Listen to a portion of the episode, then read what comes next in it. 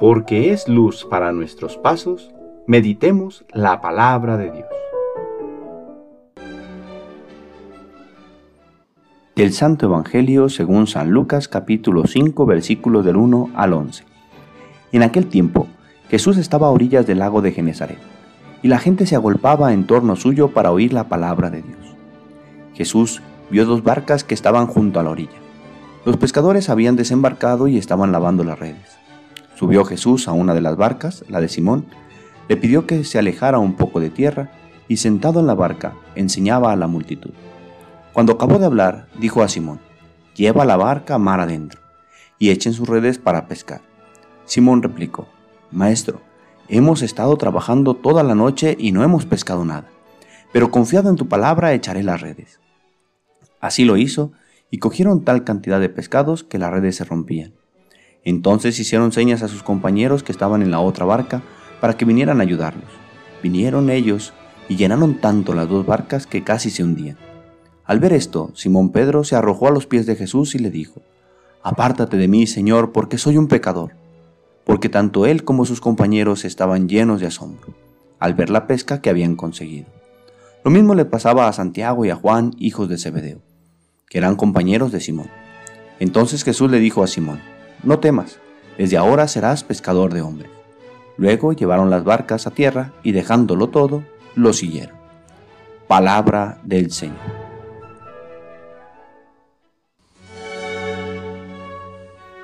Jueves de la vigésimo segunda semana del tiempo ordinario. Qué emocionante es que Jesús suba a tu barca, la barca de tu vida. La semana pasada hemos comenzado a leer el Evangelio de San Lucas y observamos cómo Jesús comienza su vida pública llevando el mensaje del reino de Dios a todas partes donde puede ir.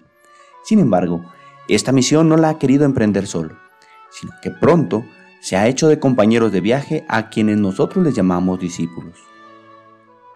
Uno de los más cercanos fue Simón, a quien luego nombraría Pedro, de quien escuchamos en el texto de hoy que Jesús irrumpe en su vida rompiendo todos sus esquemas, incluso aquellos de los que estaba más acostumbrado y se decía experto.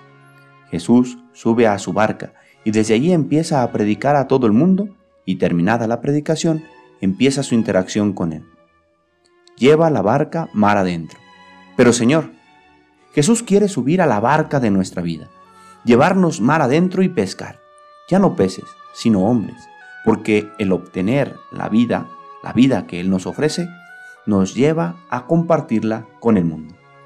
Pedro se sorprendió que sabiendo todo sobre la pesca, viniera otro aparentemente que no sabía nada a enseñarle cómo hacer su vida.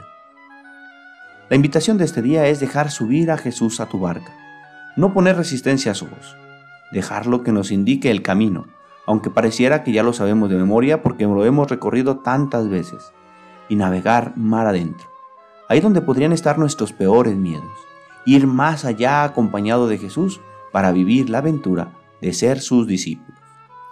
Animémonos a dejar subir a Cristo a nuestras vidas. Escuchemos su voz y no quedaremos defraudados. El Señor esté con ustedes.